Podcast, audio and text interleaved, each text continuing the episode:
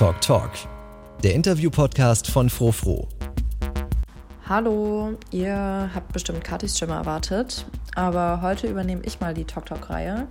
Ich bin Amy, ich schreibe seit fast zwei Jahren für Frofro und parallel zum Erscheinen dieses Podcasts ist von mir ein Nachbericht zum Outside Festival erschienen. Falls ihr euch erinnern könnt, das war die Veranstaltungsreihe, die von Ende August bis Ende September auf der Festwiese am Sportforum stattgefunden hat. Damals hat die Stadt in Zusammenarbeit bzw. unter Einfluss mehrerer Kulturinitiativen 200.000 Euro bereitgestellt, um eben dieses Festival oder eben diese Veranstaltungsreihe möglich zu machen. Ich wollte im Rahmen dieses Nachberichts nicht nur meine eigenen subjektiven Erlebnisse schildern von dieser einzigen finalen Veranstaltung, auf der ich selbst war, sondern ich wollte auch herausfinden, was für Arbeit es hinter den Kulissen war. Dieses Outside-Projekt war ja mit der Finanzspritze der Stadt Leipzig nicht nur wegen Corona einzigartig, und um da ein bisschen mehr nachzuhaken, habe ich mich mit Katrin Gruhl unterhalten. Wer sie ist und was sie mit dem Projekt zu tun hatte, erzählt sie euch jetzt aber selber. Also mein Name ist Katrin Gruhl. Ich arbeite im Werk 2 als Geschäftsführerin und äh, bin im erweiterten Vorstand vom Live-Kombinat Leipzig und habe so ein bisschen Kommunikation und ja, Draufblick gemacht zum Outside. Ähm, wie kam es denn zu dem Projekt? Also wie kam es dazu, dass die Stadt 200.000 Euro bereitgestellt hat? Also es gab im, äh, seit März äh, Termine mit äh, der Kulturbürgermeisterin und Vertretern der Kreativ- und Musikwirtschaft aus Leipzig. Und da gibt, ist das immer mal zur Sprache gekommen, dass es äh, im Sommer schön wäre, wenn indoor keine Veranstaltungen möglich wären, dass man einfach eine Outdoor-Fläche zur Verfügung stellt, auf der dann Programm stattfinden kann. Und dann äh, ist es im Juli relativ kurzfristig zu einem Stadtratsbeschluss gekommen, der, glaube ich, von den Grünen initiiert und von der CDU äh, dann weiter gepusht wurde. Und dann ja, war man sich relativ schnell einig, dass die Leipziger Kultur- und Kreativszene eine Möglichkeit haben soll, ihren äh, Besucherinnen und Usern quasi Angebote zu unterbreiten der Beschluss wurde quasi gefällt und wie, wie ging es dann hinter den Kulissen weiter, bis es dann zur ersten Veranstaltung wirklich kam?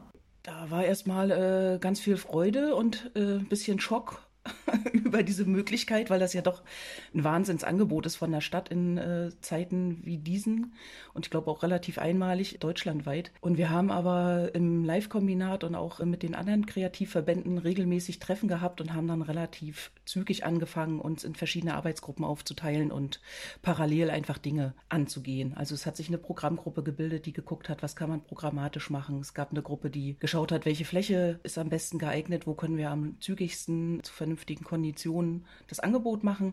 Und dann gab es natürlich Menschen, die Hygienekonzepte schreiben mussten und planen mussten, wie kann man das gastronomisch versorgen und was brauchen wir überhaupt alles und wie soll das Layout aussehen und was weiß ich, was halt üblicherweise bei so Festivals in der Größe, die wir dann am Ende gemacht haben, so ein Jahr Vorlauf hat. Das haben wir dann innerhalb von 14 Tagen zusammen sortiert. Dass Läden wie das Werk 2 oder das Institut für Zukunft in der Lage sind, kurzfristig Veranstaltungen auf die Beine zu stellen oder Sachen umzuplanen, ist ja klar. 14 Tage für ein 30-tägiges Festival ist aber nochmal eine andere Nummer. Und deshalb wollte ich von Katrin wissen, dass wenn man die vielen Vertreterinnen des Live-Kombinats und Mitarbeiterinnen des Festivals zusammenrechnet, wie viele Leute da genau involviert waren. Und wir haben jetzt so im Endeffekt äh, nach der Auswertung mal geguckt, dass wir im, im Rahmen von, vom Live-Kombinat und äh, so unseren Partnerorganisationen wie dem FAC und der GSO und so weiter waren wir um die 100 Menschen, die aktiv die Fünf-Wochen-Festival mit bestritten haben. Ähm, also ich kenne das so aus Projekten, dass man auch 14 Tage für nur eine Entscheidung brauchen kann. Wie, wie habt ihr das denn hinbekommen? Also so viele Entscheidungen so schnell zu treffen. Also das sind ja Sachen, zu denen haben halt alle eine Meinung. Also so eine Grafik zum Beispiel. Wie, wie schafft man das? Ja, ich glaube, äh, Grafik war einer der, der größten Kompromisse, die wir gemacht haben, weil wir einfach haben jetzt erstmal angefangen ähm, und haben mit, einem, mit dem Grafiker, der auch die Werk 2 Seite betreut, einfach mal einen Entwurf gemacht und ein allgemeingültiges Layout versucht zu entwerfen. Das ist dann in Arbeitsgruppen, das geht ja heutzutage per Mail und solchen Sachen relativ zügig, dass man sich Sachen angucken kann, haben das dann noch ein bisschen verfeinert und angepasst. Und wie gesagt, das war mit viel Kompromiss finden und äh, viel Kompromissbereitschaft vor allem auch äh, verbunden in dem Fall, weil es halt einfach so schnell gehen musste.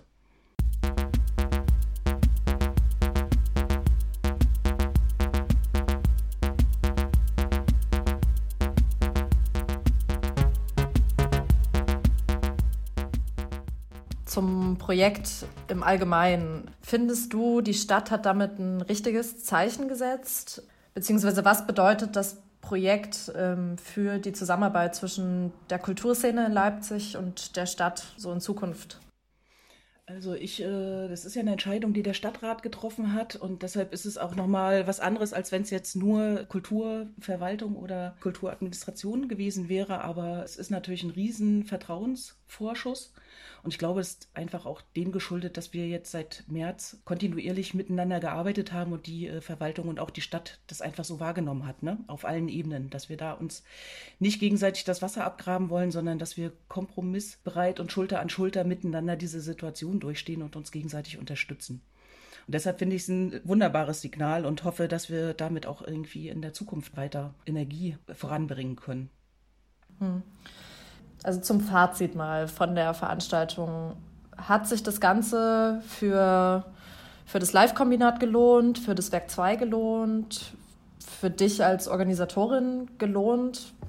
Mal ganz allgemein gesprochen? Ähm, ich glaube, gelohnt hat sich es auf jeden Fall, wenn auch nicht wirtschaftlich zu 100 Prozent, dann aber doch für die, fürs, fürs Gefühl. Ne? Also sowohl innerhalb der Crews hatte ich das Gefühl, gibt es nochmal so einen Aufschwung, weil man wieder das machen konnte, was eigentlich ja das normale Leben im Sonstigen bestimmt. Und äh, für unser Zusammenwachsen als LKL war es super, also als Live-Kombinat. Ne? So, wir sind ja lauter Menschen, die eigentlich im wirklichen Leben nicht viel Veranstaltungen miteinander organisieren.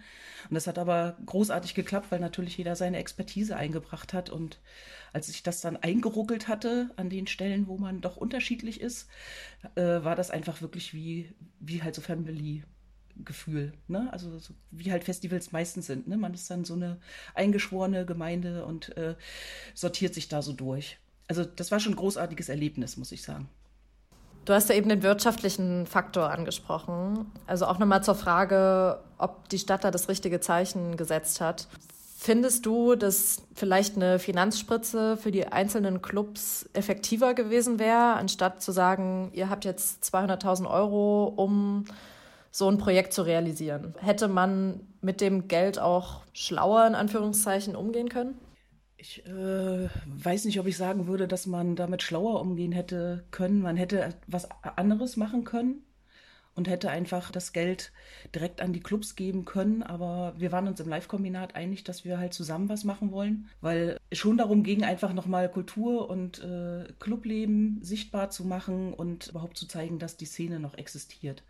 Und wir haben ja auch mit Partnern außerhalb des Live-Kombinats zusammengearbeitet und wenn man dann diese 200.000 Euro auf alle Kulturschaffende und äh, Leute aufgeteilt hätte, dann wäre das auch nicht, nicht effektiver geworden. Ne? Dann hätte das auch vielleicht einen kleinen Club irgendwie retten können, aber die größeren Häuser hätten nicht wirklich viel davon gehabt. Und so gab es halt für alle die Möglichkeit, so ein bisschen was zu machen und ein bisschen zu zeigen, wir sind noch da und nochmal vielleicht auch Kulturbonbon, was noch irgendwo lag und noch nicht abgesagt werden wollte, einfach doch umzusetzen und zu, zu gucken, dass man den Menschen der Stadt was gibt. Und darum ging es ja auch. Ne? Es ging ja nicht nur darum, die, die Clubs zu retten und aufrechtzuerhalten, sondern schon auch der Stadt ja, ein, kulturellen, ein kulturelles Angebot zu schaffen nach so langer Zeit im Lockdown. Nochmal so zum Thema Finanzspritze ist, auch wenn, wenn das wirtschaftlich sich als ganzes Projekt vielleicht nicht gelohnt hat, konnten die Leute wenigstens ja arbeiten oder nicht. Genau. Also das, äh, das ist halt auch das, äh, wo wir sehr glücklich sind und wo auch, glaube ich, die Leute äh, froh waren, mal wieder was machen zu können, auch miteinander. Wir haben auch gerade in der Gastro äh, die Crews gemischt, einfach aus den verschiedenen Clubs. Ich glaube, das äh, hat auch sehr viel besser funktioniert, als wir das am Anfang irgendwie gedacht haben. Und die haben sich dann auch, wie das halt so ist. Ne? Hinterm Tresen wird man sich ja relativ schnell einig, was gut funktioniert und wer mit wem gut kann. Genau, und wir haben die Leute halt alle für die Arbeit bezahlen können und das ist, äh, glaube ich, dann schon auch was äh, als Wertschätzung gewesen. Das Live-Kombinat hat letzte Woche nochmal auf Facebook gepostet, dass rund 9000 Besucherinnen es 2020 auf das Festival geschafft haben. Und 2021 soll das Ganze wohl nochmal wiederholt werden. Von Katrin wollte ich deshalb wissen, woran bei einem potenziellen zweiten Mal gearbeitet werden müsste. Ja, was einfach äh, super schön wäre und was ja jetzt auch im besten aller Fälle planbar ist, ist äh, mehr Vorbereitungszeit dass man einfach wirklich Strukturen und äh, schaffen kann und Verantwortlichkeiten festlegen und einfach auch nochmal viel weiter öffnen kann, wer alles mitmachen möchte. Ne? Das ist natürlich in der, in der Kürze der Zeit nicht möglich gewesen, da jetzt wirklich jeden zu erreichen, der irgendwie vielleicht Lust gehabt hätte. Wir waren mitten in den Sommerferien. Es war also auch quasi die Stadt so ein bisschen ausgeflogen, weil ja Reisen noch möglich war. Und so war das schon so, so ein Kraftakt, den wir gemeistert haben und der sich einfach ein bisschen entspannen würde, wenn wir mit mehr Vorlaufzeit in Planung gehen. Außerdem wollte ich von Katrin wissen, was die ersten Schritte waren, als die letzte Veranstaltung dann nach fünf Wochen vorbei war. Also was gab es für das Live-Kombinat alles zu tun und kann sie ein Fazit ziehen? Danach waren, glaube ich, erstmal alle ganz schön platt, weil wenn dann so nach äh, vier Wochen richtig äh, was zu tun auf einmal so ein Loch ist und der letzte Bauzaun weggeräumt und da war dann erstmal so ein bisschen Loch, wenn man so in der Realität wieder ankommt. Und wir sitzen jetzt tatsächlich noch an der Abrechnung, logischerweise, und natürlich auch schon ein bisschen an der Konzeptionierung fürs kommende Jahr oder an der Überlegung, was wollen wir, in welcher Form wollen wir wieder was zusammen machen. Wir, wir treffen uns halt noch dazu. Wir haben noch viele Dinge, die wir einfach auswerten und wir sind da auch wirklich sehr offen und ehrlich miteinander zu den Sachen, die nicht gut gelaufen sind und äh, arbeiten das einfach noch auf weil das so auch unsere Art ist, miteinander zu arbeiten, damit man einfach dann äh, sauber und mit einem guten Gefühl in äh, neue Projekte gehen kann.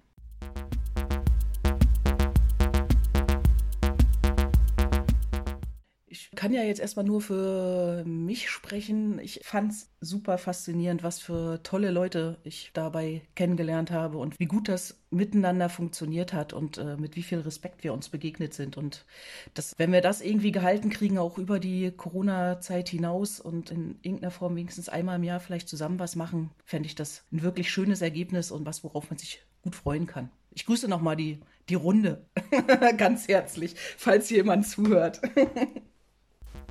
An dieser Stelle möchte ich mich nochmal bei Katrin Grohl bedanken, die sich Zeit für das Interview genommen hat. Ich persönlich fand die Einblicke in die Arbeit vom Live-Kombinat super spannend und ich bin auch sehr gespannt auf ein eventuelles Outside 2.0. Und wenn ihr euch für weitere Talk Talk Podcasts zum Thema Live-Com oder Festivals interessiert, dann kann ich euch nochmal die Folge mit Cordula Kunert empfehlen, warum Clubs plötzlich Thema in der Politik sind und wie feiern wir auf Festivals 2020. Beide von meiner Kollegin Kathi Groll. Wie bereits erwähnt, lest euch auch gerne den begleitenden Nachbericht zum Podcast durch. Ähm, den findet ihr jetzt auf frofo.de. Und die abschließenden Worte überlasse ich dann nochmal Katrin. Ciao. Das ist, äh, also das finde ich auch mit das Faszinierendste an dieser ganzen äh, Corona-Situation im Moment. Ne? Wir sind so als Clubs uns wirklich nahe gekommen und arbeiten gerne miteinander. Also jedenfalls ist das meine Wahrnehmung. Und das Werk 2 und das Mute, das ist, äh, da liegen so Welten dazwischen. Das hätte ich vor acht Monaten noch nicht gedacht, dass das sich mal in irgendeiner Form dahin entwickelt, wo es jetzt ist. Und da, so blöd das immer klingt, aber da hat dann Corona auch ein paar Sachen gehabt, die einfach gut sind und sich positiv auswirken, hoffentlich auch auf die Zukunft.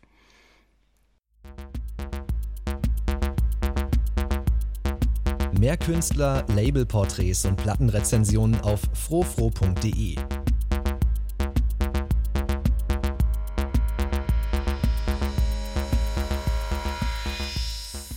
We like electronic music.